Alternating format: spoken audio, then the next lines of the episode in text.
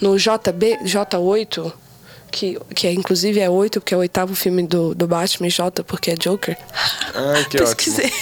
Desculpa, eu tô insuportável. O Ale tá querendo. Gente, o Ale tá segurando uma faca. Não, não e tô. ele tá querendo me matar. Ele tá tipo assim. "Arr". Oi, gente, esse é o podcast Quem, quem, quem, quem, quem manda o filme. Quem manda o filme? Quem manda o filme. Quem manda o filme? Hoje, no podcast Queimando Filme, a gente vai falar sobre nada mais, nada menos que o grande fenômeno do cinema internacional desse último mês. Ou semana. Não, mês, né? Ah, pode ser. Acho que lançou antes, antes nos Estados Unidos, né? Deste grande fenômeno chamado Joker, Coringa. Coringa. Filme com Joaquim Phoenix, dirigido pelo... Todd Phillips. Que é o mesmo diretor de Se Beber Não Casa, um, dois, três. 4, 5, 6. Eu acho que poderia até ter tido. É quase um Velozes Furiosos. Doido, né? E é doido, porque é um filme bom, apesar dele ter dirigido Se Beber, Se beber Não, não Case. case. É, ele tinha feito outra coisa. Não, não tinha. Ele realmente só tinha feito Se beber não case. Se Beber Não Casa. Eu vi que ele foi produtor de vários filmes. Foi, ele produziu Nasce uma Estrela, o novo Nasce uma Estrela com a Lady Gaga. a, a Star is Born. Meu Deus, que ruim. É, o Ale odeia. Eu Eu, odeio acho ok. Acho médio. E a gente aqui do Queimando o Filme, como você, quem já viu o filme, se for pesquisar na internet, tem um conteúdo pro resto da sua vida. Se você quiser passar quatro dias vendo conteúdo sobre Coringa, você vai ter em várias línguas, formas e jeitos. Mas foi interessante fazer essa pesquisa, porque você vê para todos os lados. O lado que eu e a levamos aqui vai ser um lado de política, para variar, e também sobre essa construção desse personagem, né? Desse. De saúde mental, né? Que foram as coisas que mais me chamou a atenção nas aham. pesquisas, nos conteúdos. Bem interessante. É o real, legal. fiquei super surpreso, porque assistindo o filme, eu não achei tudo isso. Falei pra você, acho que é porque todo mundo falou, tipo, tanto. Tanto. E, eu, e eu li tanto de que era, tipo, a melhor atuação do ano. E que o filme era uma analogia perfeita a como a gente trata pessoas que têm saúde mental debilitada e ausência de Estado. E aí, beleza, o filme é, é super bom, obviamente o filme é bom. Mas eu acho que eu fiquei decepcionado porque eu criei expectativas muito altas. É, talvez eu que tenha criado. Porque eu que falei pra você que tava. Ah, pode ser. Mas eu tinha lido também. Assim, ganhou o Leão de Ouro, é isso? Sim, Cannes, o Não, maior prêmio. No Festival de Veneza. É o que eu quis dizer, Leão, Leão de Ouro no Festival de Veneza, o maior O prêmio. maior prêmio da noite. Mas tipo, foi onde estreou, né? E foi de lá que começaram, foi dessa estreia de Coringa no Veneza que começaram as críticas sobre os gatilhos que esse filme poderia trazer para a violência em massa, para terroristas, trazendo também aquela história que teve um atentado no cinema na estreia do, Uhum. do Batman. E o Todd Phillips não ajudou, né? Ele deu uma cutucada, ele ficou inflando umas discussões. Que aí depois, eu lendo e depois de assistir o filme, eu nem achei ele tão imbecil assim. Nem achei o. O que, que ele cutucou? Ele disse assim: abre aspas. Existem artigos explicando por que a comédia não funciona mais. Eu vou te dizer o motivo. Todos os caras engraçados estão. Foda-se essa merda, não quero ofender ninguém. É muito difícil argumentar com 30 milhões de pessoas no Twitter. Não dá. Tente ser engraçado com essa cultura consciente. Mas eu entendo ele num aspecto. Eu vi uma entrevista do Joaquim Phoenix falando. Joaquim Phoenix, né? Não fala Joaquim, mas eu tô no Brasil, eu vou falar Joaquim mesmo. É, ele dizendo. Quando você faz um filme e você tem que explicar que as coisas erradas são erradas e você considera que as coisas erradas sejam gatilho, é porque mostra realmente o quão doente está a nossa sociedade. Né? Porque, de fato, o assassinatos, matar pessoas não é algo certo, sendo isso feito por justiça ou não. Então ele fala que, na verdade, pessoas que estão à mercê de um gatilho, qualquer coisa pode servir para um gatilho, para você virar um terrorista, um assassino em série, entende? Então ele fala assim: é um filme. Se nesse filme traz gatilhos, é porque essas pessoas estão, bus- Estão buscando gatilhos em qualquer lugar. E eu concordo muito disso com ele, né? Vamos, vamos pro início do Vamos filme. pro início. Bom, gente, a gente vai começar a ter spoilers agora. Então, se você não assistiu, assista.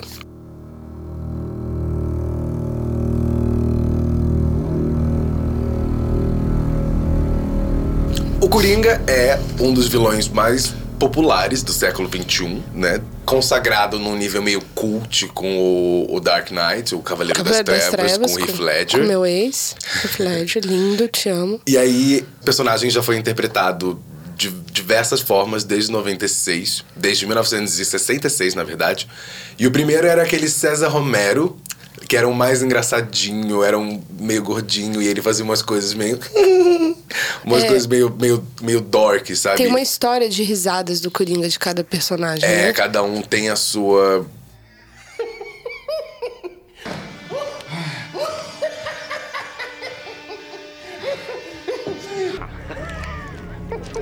Aí depois veio o Jack Nicholson, que foi de novo só o Jack Nicholson, embora seja muito bom ser o Jack Nicholson. E foi muito clássico, né? Assim, Foi, ficou é. muito marcado. Eu lembro, eu era criança nessa época do Jack Nicholson e eu lembro de ter medo, de ter medo de ver ele. Eu lembro que eu vi esse filme nos cinemas, que era aniversário do meu primo, e a tia levou os primos.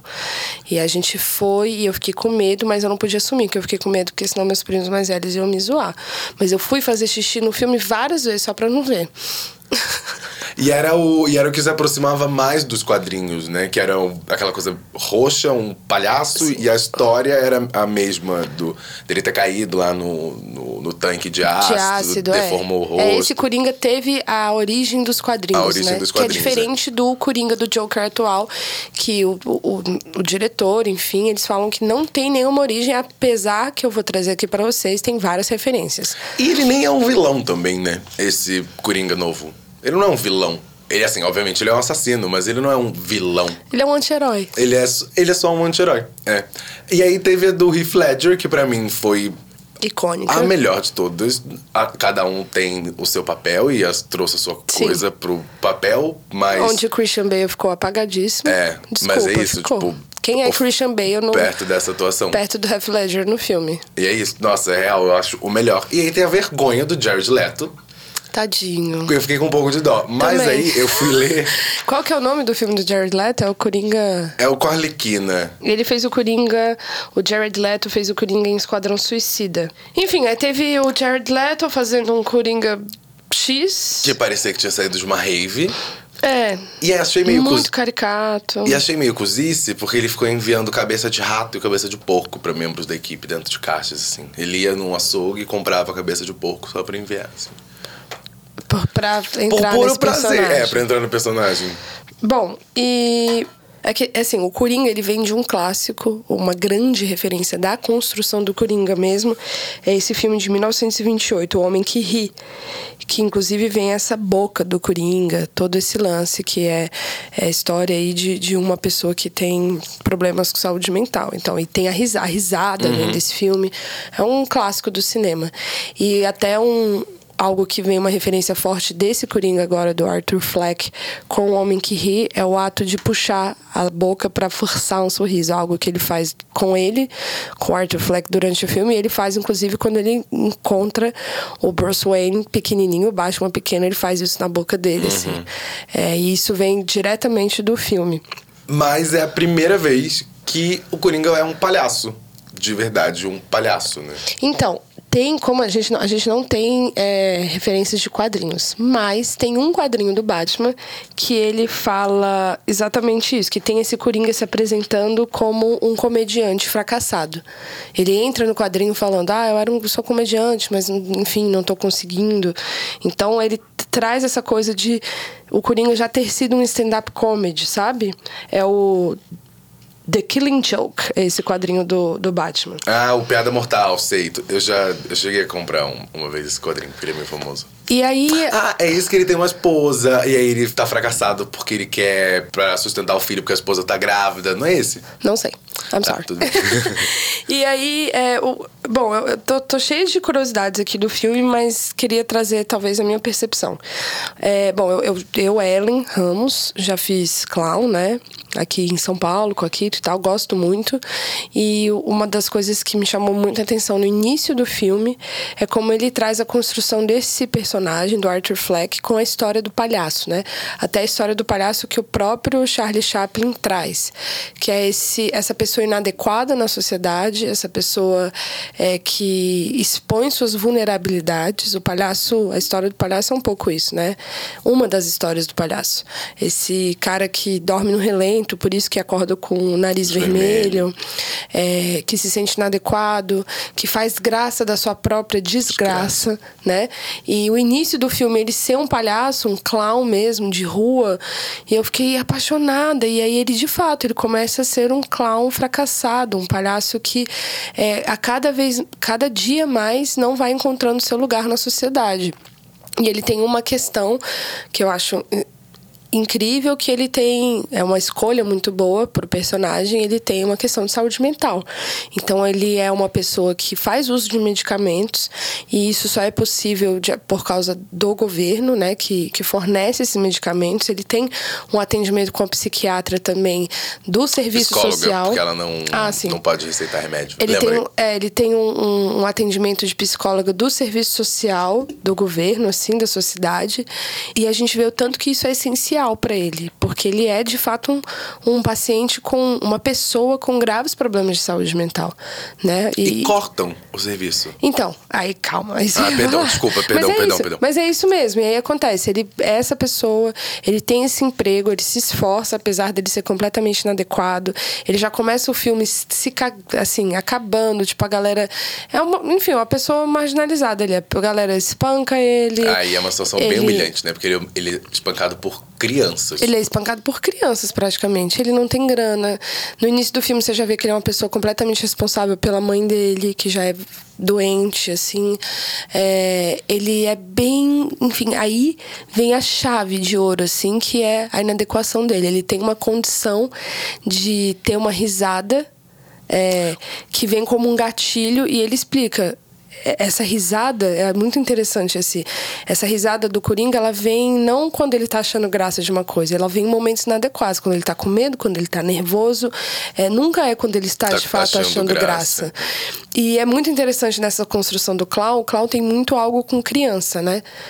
A minha professora de clown sempre falava testa no metrô, no ônibus, em algum lugar, se é, o Expressões. o palhaço tem que ter brilho no olhar. E a gente sabe que a gente tem brilho no olhar ou não quando a gente olha pra uma criança e dá um oi. Se ela olha pra você e ri, é porque você tá conseguindo chamar a atenção dela. E ele faz isso no ônibus, né? É quando vem a, Uhum, essa risada dele também e ele entrega aquele cartão de condição, assim, ó.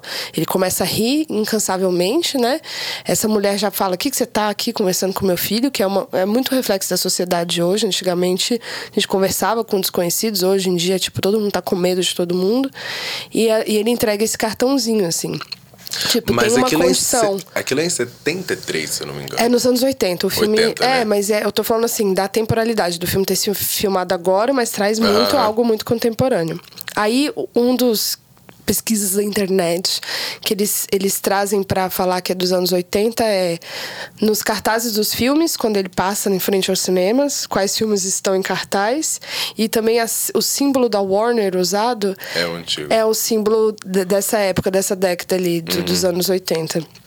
É como, enfim, é o povo, né, que faz filme adora colocar coisa pra. referência pra ficar catando Referência da referência da referência da referência, né? E aí trazendo, enfim, tem essa toda essa construção de clown, tem esse questionamento da saúde mental, que aí esse serviço, de acordo com a crise que tá rolando na cidade, greve do lixo, que tem em Gotham City, em outros quadrinhos, é, que já rolou em Nova York, numa época parecida, vem esse corte de medicamentos para uma pessoa que tem saúde mental né, que tem condições é, de saúde mental graves. E vem esse corte, e aí eu acho que é quando. Enfim, o filme começa a brilhar mesmo, que esse personagem começa a é, cambalear entre o que é real e o que não é, e cambalear também o que antes os remédios conseguiam fazer por ele e param de fazer. Inclusive a sessão com a, com a com a terapeuta. terapeuta. Vamos falar um pouquinho então do, do elenco. Ele é o irmão mais novo do River Phoenix. Você lembra da- morreu, né? do garoto de programa? Sim. Muito bom. Enfim, ele morreu muito cedo esse Morreu, ator, é, né? morreu de uma overdose meio esquisita. E aí ele fez uns, entre filmes muito bons e entre filmes muito ruins. Tipo, Gladiador, Ela, Sinais, Eu Ainda Estou Aqui, Vício Inerente. Esse é, esse é um dos filmes muito bons que ele fez. O Homem Racional, esse é um dos filmes muito ruins. E A Vila. A mãe dele, quem faz é a Frances Conroy. Os millennials devem conhecer ela e só devem conhecer ela Por causa de hereditária? por causa de American Horror Story. Ah. Ela tá em quase todas as temporadas e ela era a bruxa que grita Balenciaga na terceira temporada. Entendi. Então, os millennials e a geração Z conhecem ela com certeza por causa de American Horror Story. E ela fez Six Feet Under, que eu comecei a assistir e é muito bom. E não, essa informação não adicionou em nada no que eu estava comentando. Mas tudo bem, ela é uma ótima atriz. Ela é realmente uma ótima atriz. E aí tem a Zazie, Be- Zazie Beetz, eu acho que é assim que se Que pronuncia é o de nome dela. Atlanta, que veio Que de, é de Atlanta. Atlanta E a e gente pode de- ver que, que o diretor é fã de Atlanta, porque ele trouxe ela e trouxe o Paperboy. Quem é o Paperboy? O Paperboy é o rapper de Atlanta, que inclusive ele é o, é o rapper Paperboy. E no filme ele tá ali no atendimento, no guichê do hospital psiquiátrico, quando o Arthur Fleck vai pesquisar a história da mãe dele de saúde mental. Ah, pode crer. E ele, como Paper. Paperboy tá lá como Paperboy Paperboy, mesmo. aham, Eu aham. achei engraçado. Foi Pode um bom crer, easter egg. foi rapidinho, é verdade. É, ela faz a Sophie Dumont, que é. Eu li que ela é tida como uma metáfora de a, un- de a única possível relação dele fora do núcleo familiar, né? Alguém fora da família dele. É, traz, tem até um, um rolê na internet que fala disso do incel, né? Que trouxe todo um questionamento na internet se o Coringa é um incel. O que, que é um incel? Incel- Gente, é muito complicado explicar quem é incel, mas basicamente, numa explicação rápida de Wikipedia, incel é involuntário celibatário. Celibatário, yeah. Que geralmente está por trás. O que, que é involuntário celibatário? Pessoas é, celibatário, quem não sabe, é que não tem relações sexuais. Sexuais. E pessoas que involuntariamente. Que voluntariamente. Involuntária. Incel. Involuntária, é, Que involuntariamente não tem relações sexuais. Então, é, por que a sociedade não é, dispõe isso? Aí tem todo um questionamento. A sociedade tem que dispor para todo indivíduo a possibilidade de ter relações sexuais. Por que, que o termo incel é conhecido? Porque geralmente grandes terroristas, é, atiradores brancos, homens cis, são, eram incels, né? Uhum. Tipo, pessoas aí de atentados e tal. Muitos deles têm registros em, em fóruns bizarros. É. Aquele de Suzano aqui na Grande São Paulo. Exatamente. O de Realengo no Rio de Janeiro. É que eu acho que o grande problema, na verdade, por trás dos incels não é eles não terem relações sexuais. É o grande problema é a saúde mental. Por isso que eu não acho que Coringa seja um filme sobre incel, seja um filme sobre saúde mental. Entende? Sobre, sobre pessoas, como as pessoas com saúde mental são marginalizadas, como a, a- o governo, como a sociedade trata pessoas com é, problemas reais de saúde mental. E a gente fala de saúde mental não é uma depressão, a gente está falando de esquizofrenia, a gente está falando. Depressão também, de depressão, esquizofrenia, bipolaridade, borderline, é, distúrbios fortes, sabe? De saúde mental, que realmente são, são distúrbios que impossibilitam essas pessoas conviverem em sociedade. E, e, a impossi e isso só é impossibilitado pelas pessoas que não têm condições de saúde mental. Porque não aceitam essas pessoas. Porque, de fato, é um, é uma, é um lugar diferente, é um, um jeito diferente que, te- que se tem que lidar, mas ninguém é ensinado a fazer isso.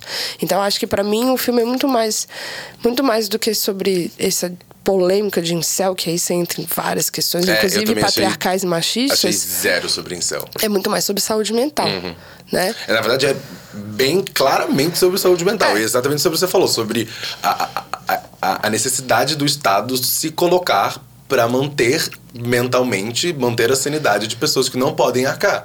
Porque quando o Estado. É isso, exatamente o que você falou, quando o Estado se ausenta. Se ausenta. É tipo ladeira abaixo. É ladeira e aí abaixo. é- E aí sim, aí tem atentados, sim. Aí tem pessoas que cometem assassinatos, sim. E enfim, aí tem crimes bárbaros, sim, porque são questões de saúde mental. Ele só usa, na verdade, uma alegoria, que é o Coringa, pra falar de saúde mental. Porque é isso, o Coringa não tem nada a ver com nenhum dos. Com nenhuma das vezes que ele foi escrito ou dirigido no cinema. É puramente uma alegoria pra falar de saúde mental. E é por isso que eu fiquei super desigualdade surpreso. social também. E é por isso que eu fiquei super surpreso, porque é o cara que fez Se Beber Não Case. E agora, spoiler pesado, gente. O que vem à tona quando o Arthur Fleck, esse Coringa, começa de fato per- se perder entre o que é certo como cidadão e não é um acontecimento dentro do metrô. Existe essa situação que é muito interessante que coloca para o espectador. E aí, você fica do lado de quem? Existem esses três homens, propositalmente, três homens brancos e ricos e cis dentro do metrô, começam a assediar uma mulher que Ali fica uma dúvida se o Coringa não tivesse ali, é, se o Arthur Fleck ainda, não era o Coringa ainda, né? Tivesse ali ia acontecer um estupro, o que ia acontecer? Porque são homens bêbados, super abusivos, e você vê que eles não são adequados àquele lugar, eles são ricos, estão pegando o metrô por uma. Eles trabalham pro Thomas É, Wayne, né? Eles trabalham pro Thomas Wayne, que é o pai do Batman, estão ali por uma casualidade, super bêbados, incomodam essa mulher. Esse incômodo surge no, no Arthur Fleck, aquele surto de risada dele. E eles vão lá, por que, que você tá rindo? Por que, que você tá rindo? E espancam ele. Por acaso ele tá armado e mata os três. Uma arma obtida de forma ilegal por uma pessoa que não tem condições nenhumas de Nenhuma. portar uma arma. Então traz também o questionamento do porte de armas, Uhum. né? E ele mata essas três pessoas. Quando ele mata essas três pessoas e ele sai, e ele sai correndo pelas escadas e ele se encontra no banheiro, é a primeira vez que ele, já ali alguns dias sem remédio, ele se sente bem com ele mesmo. É a primeira vez que ele, depois de matar três pessoas, se sente bem com ele mesmo. E esse acontecimento na cidade traz com que esse personagem que estava vestido de palhaço, porque era o trabalho dele, esse assassinato no metrô, traz uma é, um Vira um símbolo. um símbolo do tipo um cara que matou três ricos milionários. Acho que a gente gosta dele. Começa a rolar protestos é. na rua. Então, assim, traz uma coisa desse cara que cometeu esses assassinatos virar um, um tipo de herói. E o Arthur, que era completamente esquecido, começa a ser anunciado na televisão e ele sente prazer com isso, né? Ele começa a falar, opa, pera, e traz esse questionamento, né, do, da justiça, assim. E aí, a classe operária vai se voltar contra a classe, classe né, do- dominante, a dominante, porque traz isso. E aí eu fui dar uma pesquisada e esse caso foi inspirado num caso real que aconteceu em Nova York, nos anos 70, de um cara que matou quatro homens no metrô. Foi pelo júri é, inocentado. Mentira. Aham. É, a única coisa que ele não foi inocentado no júri foi pelo porte de arma. Ilegal. Oh. Porque por todo o resto ele foi inocentado como autodefesa. E nessa época em Nova York trouxe todo um questionamento. Ele foi agredido por esses quatro executivos. E ele ma- quatro homens. Ele matou esses Entendi, quatro homens entendi. brancos ricos e ele foi, e foi inocentado. Foi o Ben Hardguts, assassinou quatro homens no metrô. E ele foi até apelidado na época como vigilante do metrô, porque ele foi tido também como um certo herói Aham. na época, né? Foi em 1984. Não faz tanto tempo, Tanto assim. tempo E assim. ele foi inocentado e depois ele virou um símbolo, porque ele virou um cara que começou a estudar, começou a dar entrevistas é, sobre isso, sobre autodefesa, etc. Mas foi bem questionável na época, como assim um cara que mata quatro pessoas é inocentado. Aham. Mas ele foi inocentado pelo júri. Bafo. Então tem essa referência. E aí a gente vai falar de referência, a gente vai pra Scorsese, Pro Taxi Rob- Driver, Pro Robert De Niro. Robert De Niro. Você não acha que Taxi Driver seria um dos filmes. Nossa, que se fossem filmados hoje em dia em São Paulo, ia ser assim, tá, direto, certeiro, ia ser a síntese da, dessa raiva que existe.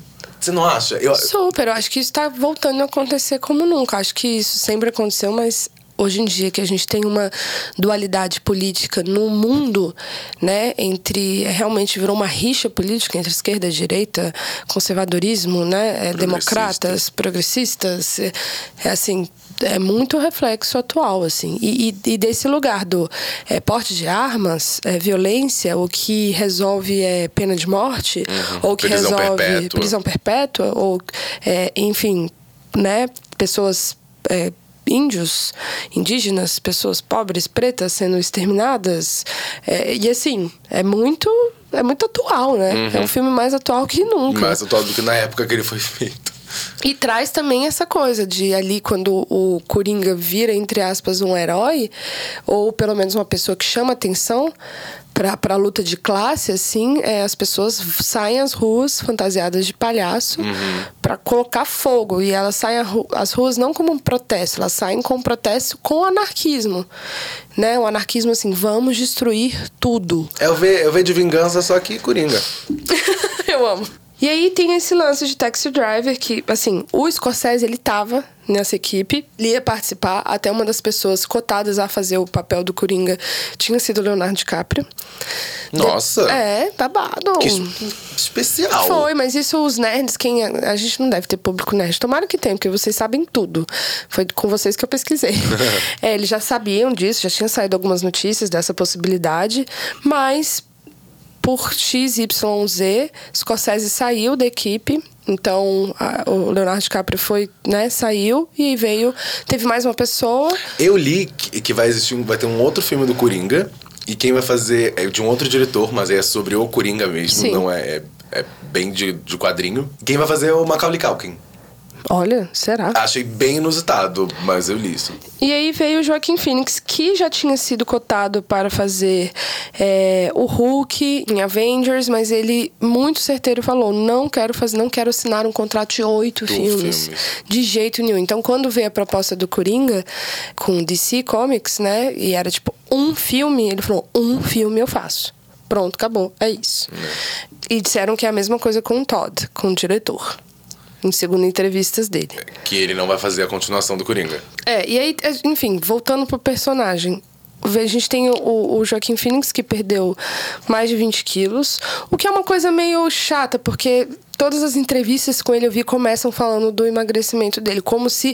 Gente, se ele tivesse só emagrecido e não tivesse atuado, nada teria acontecido. Não é sobre o emagrecimento, é, é sobre a construção do fucking personagem. É porque você não acha que sempre tem um grande interesse, acho que principalmente depois do Heath Ledger, da construção dos atores que vão fazer o Coringa? Sim, não, tem sempre um grande questionamento. Tipo assim, eles vão dar conta? É. Porque é um super personagem. E será que vai ficar bom? É, será que vai ficar bom? E tem um lance, né? O Joaquim Phoenix era muito amigo, amigo pessoal do Heath Ledger. Então ele até anunciou que isso foi uma honra para ele fazer esse personagem e abre aspas, sentiu muitas vezes a presença de seu amigo Heath Ledger nos estúdios. Esquisito, bem esquisito. I see dead people. Mas o que é muito interessante, que depois que ele mata esse pessoal lá, e aí, enfim, começa toda uma história a desenrolar, e aí começa uma homenagem fortíssima a Taxi Driver. Tem essa cena que é muito referência total. O Arthur Fleck tá com a arma dele, dançando com a arma dele. Tem muita dança no filme. Eu soube que teve todo um lance da coreografia. Fia. É muito importante. Ele tá dançando com a arma dele assistindo TV. E aí tem uma cena de Taxi Driver que as pessoas na TV estão dançando e o Travis Scott tá sentado. Então, assim, foi uma inversão e, assim, a fotografia tá parecido. É um babado. Tem o um lance também que ele simula, o Travis Bacon simula o, o, o, suicídio dele com a arma na, com cabeça. Arma na cabeça. Ele faz igualzinho. E aí, quando ele começa a ensaiar para ir nesse show, que é o Robert De Niro, como apresentador, né? Risos que fez, Travis Bacon.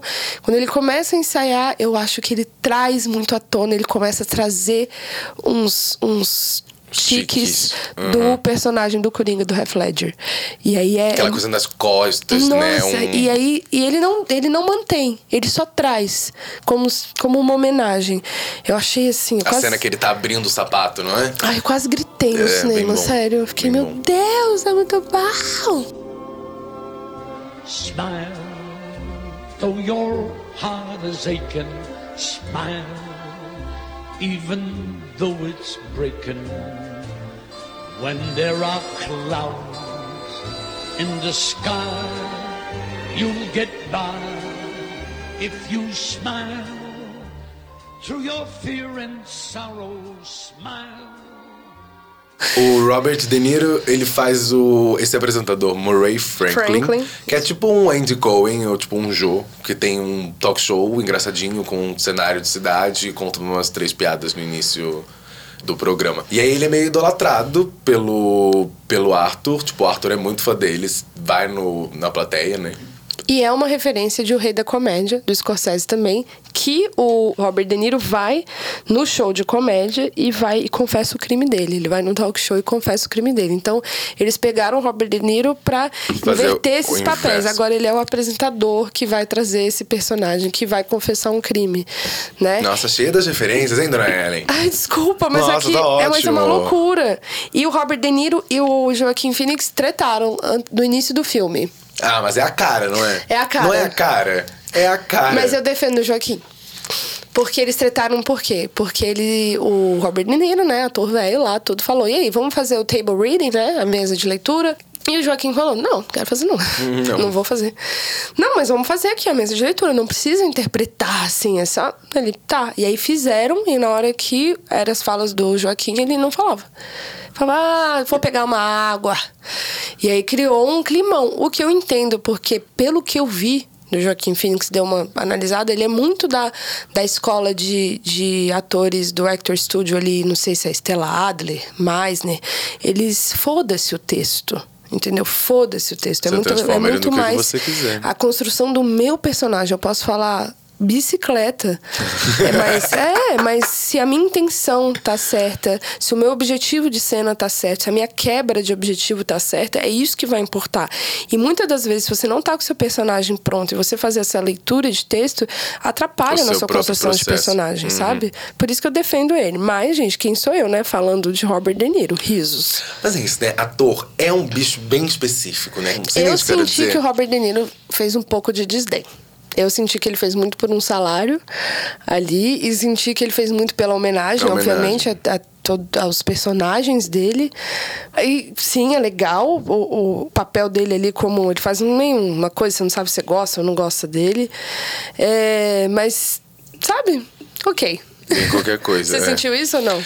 É, é, isso, eu senti o De Niro sendo De Niro. Não vi um não, grande. Eu amo Robert De Niro. Acho não, que várias também, vezes. Ele mas... não foi só o De Niro. Você achou? Acho. Ele tem personagens incríveis na história não, dele. Nesse filme, tô falando nesse filme. Não, ele é ótimo. Sim. sim. Mas eu tô falando nesse filme, achei ele só um. É isso, ele é esse personagem porque ele é o Robert De Niro. E porque não, tem essas, essas homenagens pra ele, entendeu? É só por causa disso. É. É total. Mas o que eu li é que por um bom tempo não existiu o roteiro. E o Todd Phillips sentava com, com umas dois ou três colaboradores de, de roteiro e escreviam as cenas de, do dia seguinte na, na noite anterior. Porque era tudo tão caótico e mudava tanto, e o Joaquin Phoenix mudou, mudava tudo tanto o texto que a história não tinha como ser a mesma que eles começaram a filmar no dia anterior. Uhum. Então, tipo, teve que mudar muito. Ele também quer aquela cena do banheiro, depois que ele mata os três primeiros homens em que ele tá dançando, uhum. aquela cena não era para existir. Ele ouviu a trilha sonora composta pelo. É um cara super chique, voz do Google. Oi, gente, aqui é a Siri brasileira. Que dor no coração, hein, gente? Porque quem fez foi uma mulher e o nome dela é Ildur Guanadotti. E ela toca cello, tanto que essa trilha tem bastante violoncelo, assim. E um beijo pra Ildur Guanadotti. Lá na Islândia o nome é assim, é o nome do pai, primeiro nome do pai e daughter ou son. Pode ver lá, o nome da Bjork é assim também. Começou, o, o Todd Phillips mostrou a trilha para ele no set, ele começou a dançar.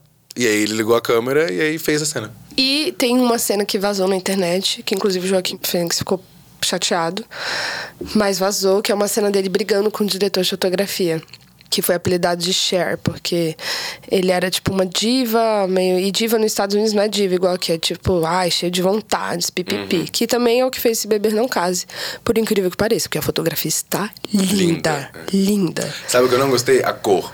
Eu gostei. A, a colorização eu gostei. O azul, amarelo e verde, né? Ai. Eu gosto.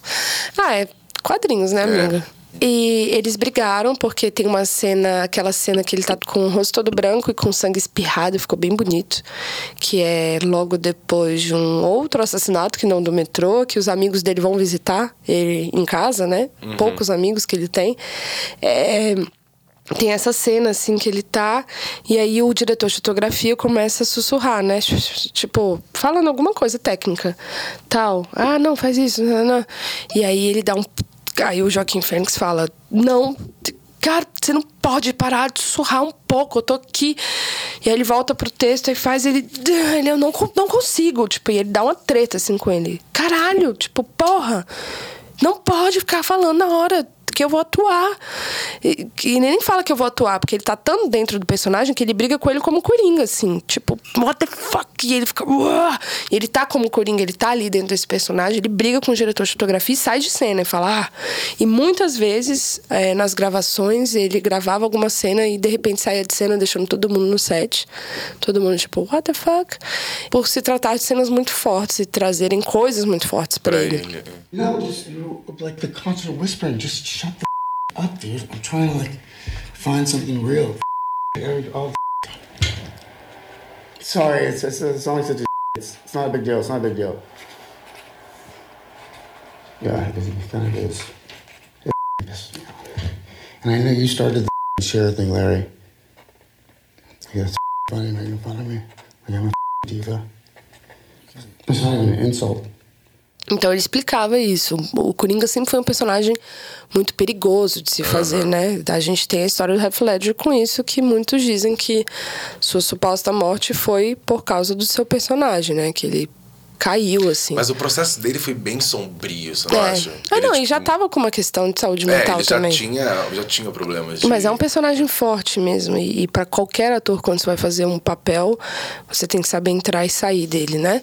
Mas rolou essa treta, assim, e que vazou na internet, essa, esse pipipi. Depois ele falou: olha, o set de filmagem é um negócio muito. A gente sabe, né, Lê? É um negócio muito intenso. chato.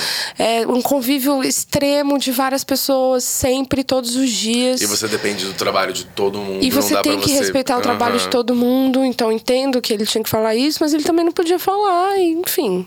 Errou, desculpa. Aí ele pede desculpa num, num programa de auditório, fala, errou, desculpa, mas você tava errado. Muito isso. É, é isso. É a coisa mais estressante do mundo e eu não consigo mesmo imaginar estando fazendo um filme, ficar três meses filmando, atuando e fazendo um personagem Meu sonho. tão ah, como esse, sabe?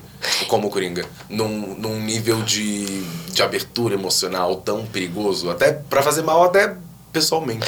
É, mas por isso que a atuação, você estudar é, É. técnicas de atuação, atuação você não só chega lá e faz. Você- ou você chega lá e faz, que por muito tempo pode dar certo, depois você se ferra.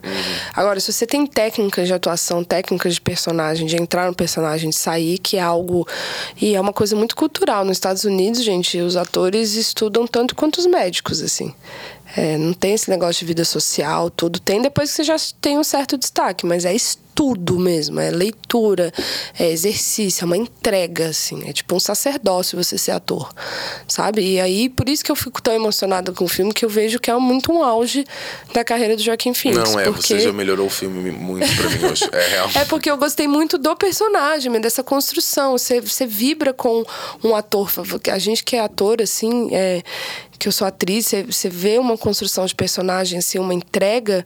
Você fala, esse personagem vai ficar pra história, ele vai ser estudado, sabe? Como foi, o que, que ele fez.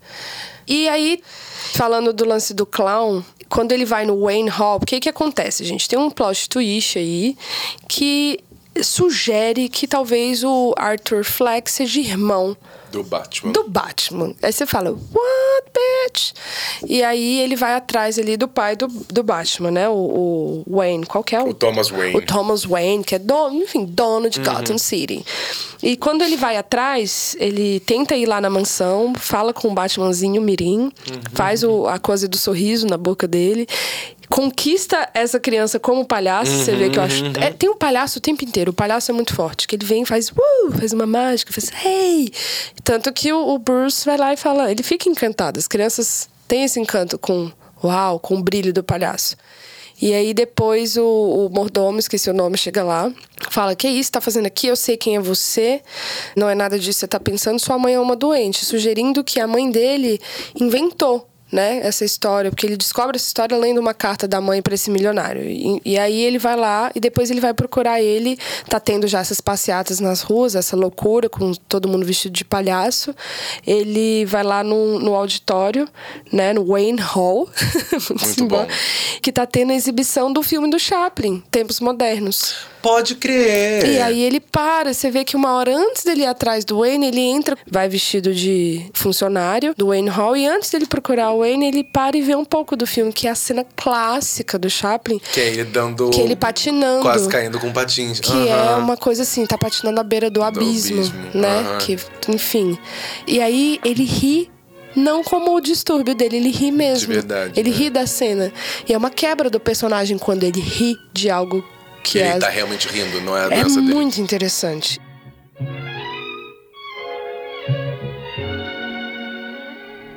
E aí ele vai atrás do Wayne, enfim, contra ele e tal. E, e ficou claro pra você se a mãe dele tava mentindo? Ou... se- Pra mim ficou uma dualidade em, Ah, tá. em É, que pra a mim- mãe dele teve ou não um problema de saúde mental. É, porque pra mim aquilo ali tudo pode ter sido construído, aquelas provas de dela ter sa- tido um problema de saúde mental, que o na- namorado dela batia no Arthur Fleck. O que é legal porque constrói uma história de que a saúde mental do Arthur Fleck, do Coringa, também ela, é- ela tem várias questões, porque ele teve uma infância muito difícil, né?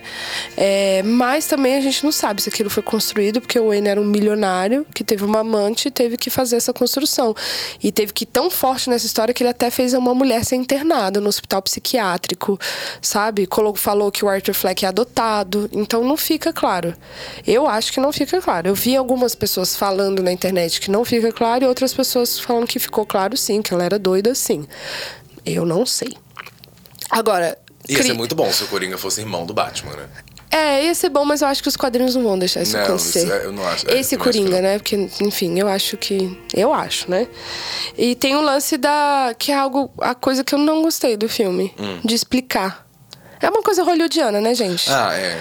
Vamos explicar o que talvez eles não tenham entendido? Mas qual parte que explicou? A parte com a. Qual é o nome da atriz? A de Atlanta, maravilhosa? A Zazie Beats. A personagem da Zazie Beetz é vizinha do Arthur Fleck ali, desse lugar super.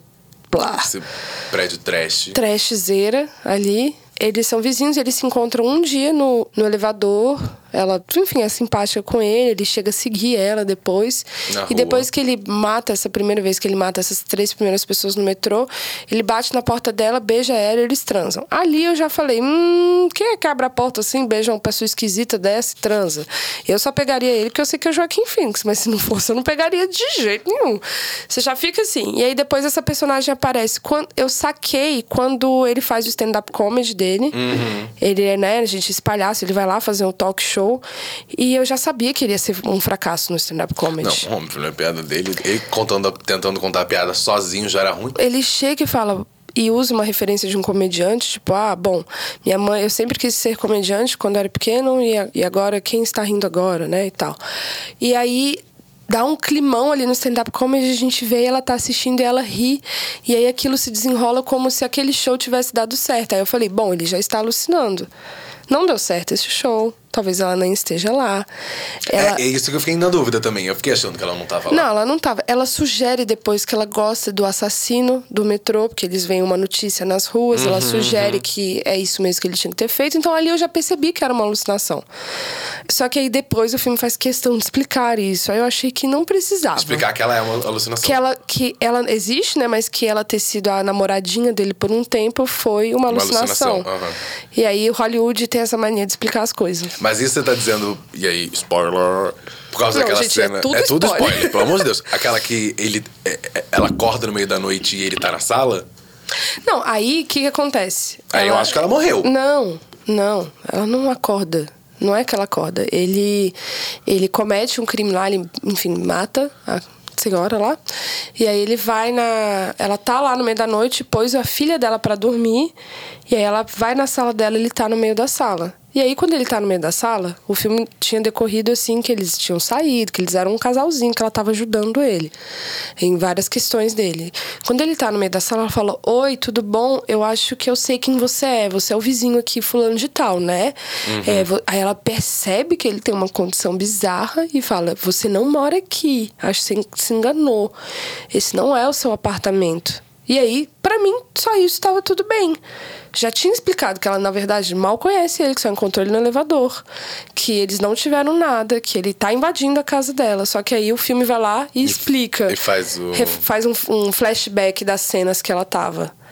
É, que supostamente eles tinham sido um, um casal. E vê que o flashback era tudo alucinação. Porque mostra ele com ela e ele sem ela.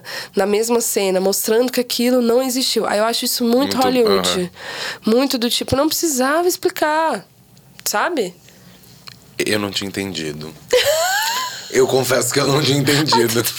Como assim? Eu não tinha entendido. Eu achei que ela, tipo, saiu uma vez com ele e. Eles nunca saíram. É, eu não tinha entendido. Tudo bem, vamos assistir de novo. Vamos, vamos Não, assistir mas de novo. vamos mesmo, que eu acho que é um filme sim de se assistir mais uma Porque, vez. por exemplo, nessa cena eu fiquei com a impressão de que ele matou ela também. Porque ele faz o. Ele repete o movimento que ela, ela, ela faz primeiro pra Ela ele. Uhum. faz, mas ela faz de fato. Esse encontro no elevador existiu. E apenas Sim, esse encontro. exato, E depois ela vai na- no, no apartamento dele e fala: Ah, você tava me seguindo, né? E aí eles marcam um date. Tipo, não. Ele mata duas pessoas, toca no apartamento dela e já beija ela. Não. É, a mãe dele é internada, ela vai lá pro hospital e tá com ele. Não, tipo, nada disso aconteceu. Né? E a gente só sabe que nada disso aconteceu quando ele aparece no apartamento dela. Ela fala: Eu acho que eu sei quem é você. Você não mora ali no, no prédio tal, no JB, J8, que é, inclusive é 8, porque é o oitavo filme do, do Batman, J, porque é Joker. Ai, que Pesquisei. Desculpa, eu tô insuportável. O Ale tá querendo. Gente, o Ale tá segurando uma faca. Não, não E tô. ele tá querendo me matar. Ele tá tipo assim. "Arr". O grande declínio dele dentro da história, né? É quando ele vira chacota no programa do cara que ele é fã, lembra? Sim, que ele ama. Que ele ama, é super idolatra o cara, ele assiste até com a mãe em casa e tira um sarro dele no programa. É, mostram ele como. E aí é quando traz o nome dele, né? Mostra ele como The Joker. Uhum. Enfim, aí ele vai lá nesse programa do Murray. E aí aparece ele ainda nesse vídeo que, entre aspas, alguém mandou pra lá. Né? Se fosse hoje em dia, você viralizou no YouTube, mas nessa época não, só alguém mandou pra lá. Aí alguém mandou pra lá. O Robert De Niro mostra, fala, o Murray fala, eita, nossa, olha isso aqui, faz sarro dele, tira um sarro bizarro dele. E aí a produção entra em contato pra chamar ele como convidado. Quando a produção entra em contato, ele já tá completamente louco, já tá ali muito mais coringa do que Arthur Fleck, já tá em estado de alucinação, já comentou mais de, mais de alguns assassinatos. E ele começa a ensaiar, que é essa cena do Taxi Driver que eu falei, ensaiar pra ele nesse programa. Que é a hora que eu acho que vem muito o coringa do Heath Ledger, nesse ensaio pro talk show. E aí ele vai lá no talk show. E aí que acontece o grande, enfim, babados mil do filme. Bafo. Que é incrível, acho a cena boa, eu acho que ele já entra sendo muito inadequado, beija a velhinha. Ele sendo perseguido no caminho do dois estúdio já é policiais. muito bom. Essa cena do metrô. Que é lo- a nossa do metrô é É sensacional. uma cena, gente, que ele tá de palhaço, né? E, enfim, Ele tá com a dois... maquiagem dele, né? Exatamente. E os dois policiais detetives começam a desconfiar por questões mil, por um porte de arma, por ele ter sido demitido, por ele ter sido palhaço. E porque ele parece muito suspeito. É, começam a, a- a- atrás dele pelas, pe- por esse assassinato do, do metrô. É, e aí vão. E ele, enfim, tem uma cena maravilhosa da escadaria, Que né? é com a música do Gary Glitter, é Rock and Roll Part 2, né? E você sabe que esse Gary é, tá preso, né? Sim, e aí é é- foi uma das coisas que eu Conta. li. Fala, foi conta uma- essa história pra quem está nos ouvindo. que- Foi uma das coisas que eu li sobre o filme antes que eu fiquei meio encucado por causa desse Todd Phillips, entendeu? O Porque Todd Phillips fala. o- esse Gary Glitter, que é o cara que fez essa Rock and Roll Part 2 e aquela Do You Wanna Touch Me, que a John Jett regravou depois. E aí o cara é, é milionário, basicamente só por causa dessas duas músicas. Ele ganha até hoje, tipo, 3 milhões de dólares por ano por causa do direito dessas músicas. E aí, eu não sei se ele tá preso agora por causa disso, mas ele já foi preso por abuso de uma menina menor de idade. por de- estupro Por também. estupro, por ter abusado de Tá menores preso, de idade. ainda está preso. Ele ainda tá preso, mas Aham. acho que ele já foi preso, já foi solto, foi preso de novo, novo. por outra coisa. E é um pouco esquisito, né? Acho que a música. a- Que é Aquela, essa música que ele desce da escada É, já como ela é Joker. meio que ele tá icon- arrumado. icônica, né? Que é quando ele aparece como The Joker mesmo. Que ele tá com o terninho dele, tá indo pro programa, né? E É, aí o- os policiais começam a descer a escada e aí ele corre me- pelo meio dos carros e entra nesse, nesse metrô, que é onde tem os manifestantes com as máscaras do palhaço inspiradas no assassinato que ele cometeu Que há ele poucos cometeu. dias atrás. É maravilhoso. Tem essa Muito coisa bom. das máscaras, né? Meio de ver de vingança. Todo mundo na cidade usando. Você não sabe quem é o verdadeiro. E o. Uhum. A o- cena do metrô, eu vou de novo chamar a atenção pra cena do metrô. Muito bom. Eles, ele passando de vagão em vagão, e aí ele sai, ele olha pra aquilo tudo, tira, tira a máscara e faz uma semi-reverência, como se tivesse acabado um, um número de comédia, sabe? É sensacional. Muito bom. É lindo e, e tem um lance, né? Que o, o- diretor, o Todd, ele usa muitos corredores. O filme inteiro é cheio de corredor. Um corredor da escada, o corredor correndo pelo metrô, o corredor que ele é espancado no início do filme. É, o corredor, enfim, que ele foge dos policiais. O corredor no- na cena finalíssima do filme, ali no hospital psiquiátrico. É, é porque isso, é- é- aquele final é muito Ambíguo. ambíguo, é. O que é bom. Tipo, é. Não, é bom. É é isso, eu adorei o filme. Eu adorei o filme. Eu só fui com expectativas muito grandes. Mas, pô, aquela cena da ao vivo da. Da dele TV. matando todo mundo. Aí ele matando a mãe. Ele matando a mãe, achei ótimo. É? Nossa, que bom. Não! Quando ele fala pra mãe dele, ah, eu passei minha vida inteira achando que minha vida era uma tragédia, mas é uma grande comédia. E aí ele mata a mãe. Tem al- alguma coisa a ver com o fato dele acreditar que ele era filho da Thomas Wayne e que a mãe dele era santa, sabe? E é uma, uma coisa Eu meio não, que de não idolatria. Você acha que ele matou a mãe dele por idolatria? Não, não, porque ele idolatrava e deixou de idolatrar, entendeu? A mãe? É. Eu acho. Mas É- então, mas ele deixou de idolatrar porque a mãe foi mentirosa ou porque ela falou a verdade? Porque mim, ele acreditou na mentira, na mentira do Thomas Wayne, entendeu? Que a gente não sabe se é que a mentira gente ou não verdade. sabe se é mentira ou verdade, Sim, entendeu? então... Por isso que é tudo muito ambíguo Sim, eu também acho filme. que ele matou a mãe dele com uma raiva, do tipo, você mentiu pra mim. Na verdade, ele não é meu pai. Na verdade, Uhum, eu sou adotado, etc e tal. E você sempre foi maluca. é. E tem algo icônico no filme também, que é a morte dos Wayne, né? A morte dos pais do Batman. Aham. No, quando o Coringa já fez tudo isso, quando ele tá sendo preso, tá indo na viatura de polícia, que ele já matou lá, vai, grande spoiler! Que ele mata o. O De Niro. o, o qual é o nome dele? O Murray. Ele Murray mata o Murray Franklin. ao vivo no programa, ele é preso, ele enquanto ele tá sendo preso, ele é salvo até por essa galera que tá fazendo anarquia. É, batem na, na viatura dele exatamente pra salvar ele. Ele é idolatrado no meio da galera. Corte seco, de repente ele já tá no hospital psiquiátrico. O que também faz a gente pensar se isso aconteceu Se- ou, ou não. não. Mas incrível, cenas incríveis. Que- E aí, nesse momento que tá esse caos na cidade, dessa anarquia, que todos esses palhaços estão falando, vocês estão fazendo a gente palhaço, tem cartazes assim, né? É, toda essa. Essa, esse protesto de luta de classe contra esse capitalismo é que os Wayne são assassinados. Saindo do filme, isso já aconteceu nos quadrinhos, tá? Pegaram a referência bem de quadrinhos. Eles são assassinados por um desses seguidores do The Joker. E encerra uma dúvida, porque se eu não me engano é nesse Batman do Nicholson, que já deram a entender no filme que o Coringa matou os pais do, do, do, do Do Bruce Wayne. Wayne. E aí, ne- esse Coringa, eles já tiraram essa dúvida. Porque É, tipo, não foi não esse foi Coringa, ele que não matou. foi o Não foi o Coringa que matou os pais do, O do Arthur Wayne. Fleck. Porque uma grande discussão que tem é que o Coringa foi o criador do Batman. Entendi. Porque é. Entendi, entendi. Entendeu? Pela- pela morte dos pais. E o Batman ter sido o criador do Coringa, porque aí fica essa Sim. dupla linha do tempo Só muito doida. melhor, tipo, o Coringa ter sido o criador do Batman por, Por- pela por ele- vingança. por ele ter matado os, os pais do, pais. do Bruce Wayne. Sim. Resumindo, é, Oscar de melhor filme pro Joaquim Phoenix, eu não tenho dúvida que ele De melhor ator? Eu também ah, acho. não tenho dúvida, É. desculpa. Vai ganhar de melhor ator, sim. Eu também acho. Tanta coisa Até ruim que ganhou no Oscar É. também. Eu, real, também acho. Até, até agora não teve nada de, tipo, super espetacular. 9 de 10 pro filme, quer dizer, 0 a 10. 0 a 10, 8.8. Nossa, tá. É. Eu dou 9. Ó, quase. Dois décimos aí. Tá, eu dou 9. Acho que é um filme super nota 9. Perdeu porque ficou explicando coisa demais. É, perder. Eu, eu- eu acho que podia ser mais sombrio, mas acho que tinha uma que a, obrigatoriedade. a montagem podia ser melhor, podia cortar umas cenas ali. E agora pro rolê queimando o filme, Ale, o que, que você indica essa semana? Sete minutos de aplauso. Sete minutos de aplauso. A gente já falou aqui do, do Lazarus, o musical do Philip Hirsch. A gente falou também do trabalho da Maria Beraldo. E aí eu queria falar do álbum da Maria Beraldo, que é bom para um cacete. Eu não tinha ouvido ele inteiro, tinha ouvido os singles e é isso, muito bom. E a gente foi ontem no show da Kelela e com a. Não foi com, mas foram dois shows. O show da Kelela e da Elza Soares, o novo álbum da Elza também, sete minutos de aplauso. É real magnífico que vê que, tipo, lá, ela continua fazendo shows seis, sete anos depois de de um acidente super grave.